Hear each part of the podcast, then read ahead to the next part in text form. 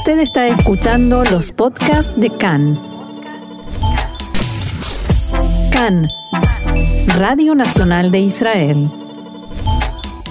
Hoy, 27 de enero, 14 de Shvat, estos son nuestros titulares. El Ministerio de Salud aprobó la vacunación excepcional para menores de 16 años con enfermedades de base. El Comité de Constitución de la Knesset debate ahora la modificación de multas por violar las restricciones al cierre general. En el Día Internacional de Conmemoración del Holocausto, los principales líderes del mundo participan en actos de recordación.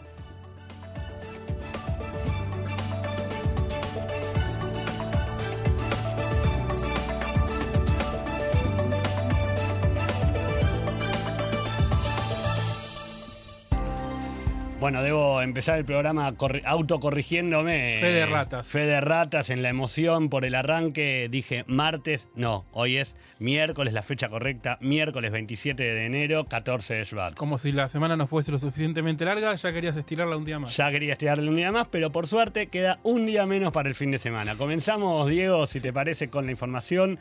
Como siempre, con los datos del coronavirus, el Ministerio de Salud informa en su sitio oficial de internet que hasta su última actualización a las 11 y media de la mañana de hoy, en el día de ayer se ha registrado un total de 7.752 nuevos casos de infectados con coronavirus. Según los datos proporcionados, se han realizado 83.449 pruebas, lo que arroja un 9,6% de casos positivos. Actualmente, Israel tiene 75.920 pacientes con el virus activo, de los cuales 1.207 se encuentran en estado grave y 324 requieren la asistencia de un respirador. Desde el inicio de la pandemia ya se han registrado 619.150 casos de coronavirus, de los cuales 4.539 han fallecido a causa de la enfermedad. Estos son los datos totales pandemia en Israel. Respecto de la campaña de vacunación, hasta el día de ayer, 2.770.808 personas se habían aplicado la primera dosis de la vacuna, mientras que 1.385.399 personas ya tienen su proceso de vacunación completo con la segunda dosis aplicada. En el día de hoy, los casos de infectados con COVID-19 superaron la barrera de los 100 millones a nivel mundial. Esto representa un 1,2% de toda la población mundial. Los datos fueron relevados por la Universidad Johns Hopkins de los Estados Unidos, que desde el inicio de la pandemia se dedica a investigar y relevar estas cifras. Asimismo, informan que desde que comenzó 2021 se detectó en promedio y siempre a nivel mundial una infección cada 8 segundos. Los países más afectados son Estados Unidos, India, Rusia, Brasil y Reino Unido, que si bien juntos suman aproximadamente un 28% de la población mundial, al hablar sobre coronavirus comprenden más de la mitad de los casos detectados. Hace algunas horas la Comisión de Constitución de la Knesset reanudó la discusión sobre el aumento de las multas luego de que sus miembros no lograran llegar a un acuerdo en el día de ayer. Además, en el orden del día, también tendrá lugar el debate por la extensión del cierre o se espera que tenga también lugar este debate. Sobre estos temas, desde Azul y Blanco señalan que el primer ministro hace todo lo posible por excluir a los ultraortodoxos de las obligaciones vigentes para el resto de la sociedad y que no votarán ninguna extensión hasta que las leyes no sean las mismas, tanto para Bnei Brak como para Herzliya, de alguna manera diciendo que hasta que la ley no sea equitativa misma para todos. para todos. El ministro Alon Schuster de Azul y Blanco fue entrevistado en la mañana de hoy por Khan y entre sus declaraciones manifestó que es imposible vencer al coronavirus cuando no hay un sentido de aplicación equitativa de la ley en el público. Además, Schuster fue tajante al señalar que Netanyahu solo se dedica a planear una coalición que lo rescate de la justicia y por eso no hay cumplimiento en las ciudades ultraortodoxas. El jefe de la coalición, Miki Soar, declaró esta mañana, previo al inicio de la sesión en la Knesset, que los integrantes de Azul y Blanco están dispuestos a poner en peligro la salud de todos los ciudadanos israelíes por su campaña electoral y recalcó que desde el Likud insisten en una ley clara que incluya fuertes multas que la policía podrá imponer a las instituciones educativas que se abran violando las pautas e incluso multas de cierre administrativo. Igualmente, y pese a las declaraciones de casi todos los miembros de Azul y Blanco, Khan reveló que a puertas cerradas saben que no podrán oponerse a la extensión de la cuarentena si los profesionales del Ministerio de Salud presentan, presentan datos contundentes que así lo requieran. Según conversaciones que habían mantenido el primer ministro Netanyahu y los jefes de los partidos ultraortodoxos, se acordó que la ley sea aprobada en comisión. Pero los miembros ultraortodoxos del Parlamento exigieron no permitir la emisión de órdenes de cierre a instituciones educativas o religiosas que han mejorado las pautas y esto es uno de los puntos relevantes que desde Azul y Blanco se oponen a aprobar. Si bien extraoficialmente se espera que mañana se reúna el gabinete, todavía la gran duda pasa por saber cuándo y si finalmente se llevará a cabo el encuentro que quedó frustrado el día de ayer. Según pudo saber Khan, el Estado subvencionará un vuelo diario para israelíes que deban abandonar el país y cuyas razones estén contempladas dentro de las excepciones establecidas en las restricciones, eh, en las restricciones del cierre del aeropuerto. En un debate entre el Consejo de Seguridad Nacional y los Ministerios de Salud y de Transporte, se acordó en principio que este vuelo sería un destino central de Europa, probablemente Alemania o Francia, desde donde haya una gran cantidad de vuelos de conexión para los lugares de destino a los que tenga que llegar cada persona. Según el acuerdo, el Estado llevará a cabo un proceso de licitación entre las tres aerolíneas israelíes, una de ellas será elegida para operar un vuelo diario. El Estado se comprometería a subsidiar el costo del vuelo, que se estima en 20 mil dólares por trayecto, de los cuales cada pasajero pagaría solamente alrededor de 300 dólares. El Ministerio de Salud anunció anoche que permitirá la vacunación contra el coronavirus a menores de 16 años, pero que solo se tratará de casos excepcionales de niños con enfermedades de base consideradas graves y cuando el riesgo de muerte sea superior al riesgo de ser vacunados en un grupo de edad en el que todavía no se ha aprobado la vacuna. También informaron, que se decidió permitir la vacunación a residentes en hogares de ancianos que ya se han recuperado de la enfermedad, aunque esto sea contrario a la política que rige para el resto de la población. Desde Maguen Israel, su directora médica Orly Greenfeld aclaró a Khan que en el caso de los niños a vacunar se trata de casos aislados y que la mayoría de las enfermedades que presentan los menores son pulmonares. Para esto, la decisión la tomará un comité de excepciones. En otro orden de cosas, Greenfeld también señaló que en general los datos sobre la evolución de la pandemia presentan una mejora, pero son demasiado lentos. Es algo estático, dijo, y sostuvo que la explicación es que el cierre probablemente no sea lo suficientemente estricto.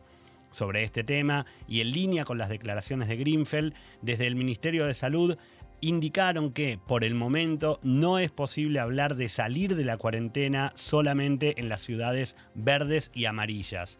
En términos de distribución de semáforo, aclaran, la mayor parte del país es hoy naranja y rojo y por eso es necesario continuar las restricciones. Hace unas horas, además, el presidente de la Asociación de Médicos del Estado, el doctor Seb Feldman, advirtió que la decisión de no extender el cierre podría costar cientos de vidas. Feldman dijo textuales palabras, vengan a los hospitales y comprendan que no hay otra opción. Según él, las salas están colapsando por la carga de los hospitalizados y las ambulancias esperan durante horas en la entrada de las salas de emergencia porque no hay espacio para recibir más pacientes.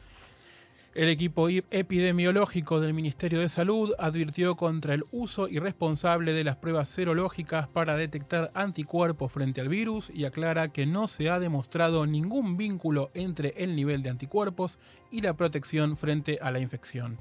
En un documento publicado por el coordinador del equipo, el Dr. Talbroch, se afirman que existen situaciones muy limitadas en las que se recomienda realizar un examen serológico.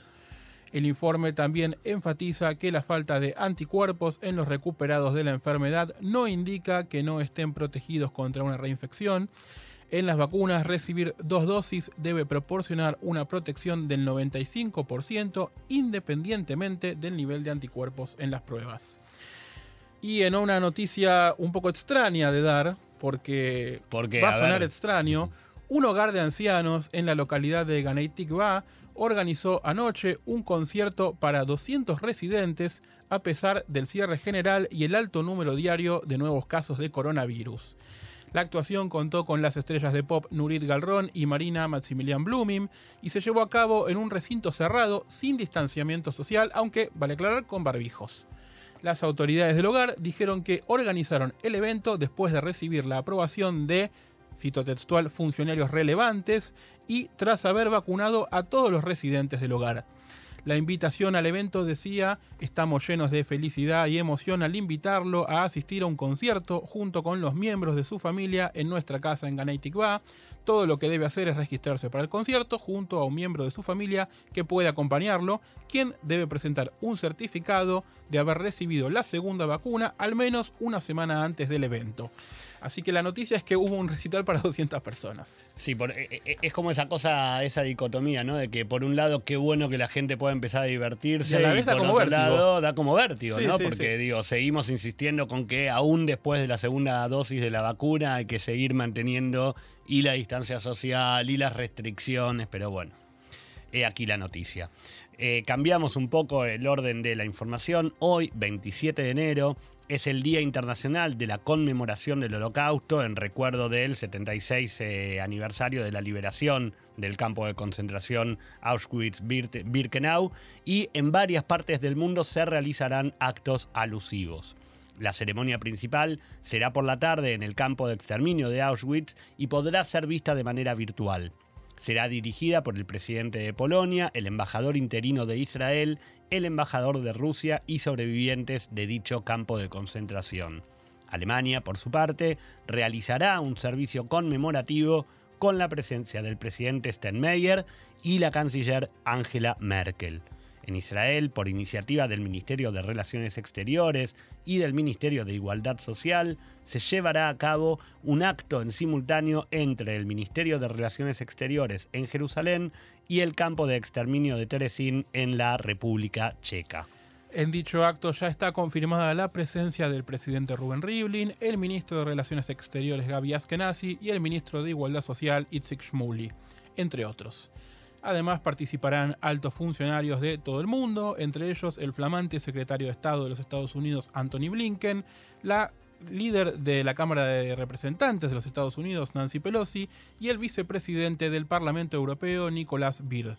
Netanyahu, el primer ministro de Israel, por su parte, emitió un video que fue publicado en las redes sociales donde declaró que el toque de antisemitismo tóxico continúa extendiéndose. Esta es la política oficial de Irán, que declara día tras día que su objetivo es exterminar a otros 6 millones de judíos y destruir el Estado de Israel. En un párrafo de su mensaje, Netanyahu afirmó que juro que nunca estaremos indefensos ante los buscadores de nuestras almas, nunca más, no es solo un eslogan, es nuestra política y nuestra misión. Sobre el Día del Holocausto, del cual hablábamos antes, Diego, el día de recordación, de, conmemoración del Holocausto, eh, ayer por la noche, en la víspera del Día Internacional de Conmemoración del Holocausto, el presidente Reuben Rivlin, el presidente de Israel, y el presidente de Alemania, Frank-Walter Steinmeier, y el presidente del Consejo Europeo, Charles Michel, Michel, perdón, emitieron una declaración conjunta acerca del compromiso para preservar la memoria de la Shoah y combatir el antisemitismo. El comunicado expresa, textuales, a 76 años de la liberación de Auschwitz-Birkenau, el mayor símbolo de la maldad nazi, nos mantenemos unidos en nuestro compromiso compartido de preservar la memoria del holocausto y luchar contra el antisemitismo rendimos homenaje a los sobrevivientes. Sus testimonios se mantendrán para siempre como un muro contra aquellos que niegan el pasado. Trabajaremos juntos para asegurar que las, lecciones del holocausto y el voto sagrado de nunca más se transmitan a nuestros hijos, a los hijos de nuestros hijos y a todas las generaciones futuras. Como parte de una iniciativa especial del proyecto LONCA para conmemorar el Día Internacional de la Memoria del Holocausto, una exposición de retratos de sobrevivientes de la Willy Brandt House se exhibe en Beit Anasi, la residencia presidencial en Jerusalén, al mismo tiempo que se exhibe también en el Museo Alemán de Sobrevivientes del Holocausto. Más de 250 de los fotógrafos más importantes del mundo, provenientes de 35 países, han donado su talento durante los últimos dos años y han inmortalizado a los sobrevivientes en esta exposición. Y también en el marco del Día Internacional de la Conmemoración del Holocausto, la, Liga Antidifamación, una ONG con sede en la ciudad de Nueva York, publicó hoy un boletín de calificaciones que da un puntaje a cada una de las 10 principales plataformas sociales digitales de Internet por sus esfuerzos para abordar de manera efectiva el contenido relacionado con la negación de la Shoah. La evaluación encontró que Twitch es la plataforma más receptiva y tiene las políticas más sólidas para abordar la negación del holocausto. La plataforma de transmisiones de videojuegos en directo recibió una B, una letra B como calificación, lo que en el sistema de calificaciones norteamericanas equivaldría a un 8 sobre 10 siendo la letra A el más, el, más alto. más alto. Cualquiera que haya visto una película estudiantil norteamericana conoce. A Twitch le siguieron Twitter, YouTube, Roblox y TikTok, quienes obtuvieron una C por sus esfuerzos, mientras que Facebook, Instagram, Discord, Reddit y Steam estuvieron cerca del reprobado. El director ejecutivo de la Liga Antidifamación, Jonathan Greenblatt, comentó al respecto. En los últimos años ha aparecido contenido que niega la Shoah en una variedad de plataformas de redes sociales, en gran parte porque esas empresas no han sido lo suficientemente ágiles o no se han tomado el tema en serio. El reporte se basó en una investigación exhaustiva de la capacidad de respuesta de estas 10 plataformas sociales al problema y evaluó cada una en función de una serie de criterios que incluyen qué tan completas son las políticas de la plataforma para abordar la negación del holocausto, cómo aparece dicho contenido y qué tan expeditiva es cada una para lidiar con el contenido una vez que fue denunciado por usuarios anónimos. Twitter y Twitch fueron las únicas plataformas en el estudio que tomaron medidas inmediatas cuando usuarios anónimos les informaron sobre contenido de negación de la Shoah. Greenblatt afirma que, textuales palabras, si bien algunas plataformas finalmente han intensificado sus esfuerzos para detener la amplificación de la negación, otras todavía están luchando para abordar el antisemitismo y la negación del holocausto de manera efectiva. En los Estados Unidos, el Senado aprobó ayer el pliego de Anthony Blinken como secretario de Estado. La, votación resultó de 78 a 22 en favor de la aprobación de su pliego. De esta manera, el elegido por Joe Biden como jefe de la diplomacia norteamericana será el cuarto en la línea sucesoria. Poco después de finalizada la confirmación por parte del Senado, Blinken tomó juramento del cargo y publicó en su flamante cuenta institucional de Twitter, mi carrera ha completado el círculo, comencé en el Departamento de Estado en 1993 y hoy es el honor de mi vida liderar a las mujeres y hombres del departamento como el secretario de Estado 71. Durante las audiencias de confirmación, Blinken declaró ante la Cámara Alta que la administración de Biden consultará con Israel y con los aliados árabes en el Medio Oriente antes de tomar decisiones sobre la renegociación del acuerdo nuclear con Irán. Seguimos con internacionales. El presidente estadounidense Joe Biden y su par ruso Vladimir Putin mantuvieron ayer su primera conversación como contrapartes en una llamada telefónica. Según la Casa Blanca, Biden expresó su preocupación por el arresto de la figura de la oposición Alexei Navalny, la participación de Rusia en campañas masivas de ciberespionaje y los informes sobre supuestas recompensas rusas sobre las tropas estadounidenses en Afganistán. Mientras tanto, el comunicado del Kremlin se centró en la respuesta de Putin a la propuesta de Biden de extender el traslado de control de armas nucleares entre ambos países que expira el mes próximo. El embajador interino de Estados Unidos frente a las Naciones Unidas, Richard Mills, declaró ayer ante el Consejo de Seguridad que, abro comillas, bajo la nueva administración, la política de Estados Unidos será apoyar una solución de dos estados mutuamente acordada en la que Israel viva en paz y seguridad junto a un Estado palestino viable. Mills agregó que para avanzar en estos objetivos, la administración Biden restablecerá un compromiso creíble de Estados Unidos con palestinos e israelíes. Abro comillas nuevamente, esto implicará renovar las relaciones de Estados Unidos tanto con el liderazgo palestino como con el pueblo palestino. Además de reabrir las misiones diplomáticas, Mills dijo que Estados Unidos volverá a entregar millones de dólares en ayuda que Donald Trump había recortado después de que los palestinos se negaran a participar en las negociaciones del llamado Acuerdo del Siglo. Según Mills, no vemos estos pasos como un favor a los líderes palestinos. La asistencia de Estados Unidos beneficia a millones de palestinos comunes y corrientes y ayuda a preservar un entorno estable que beneficia tanto a palestinos como a israelíes.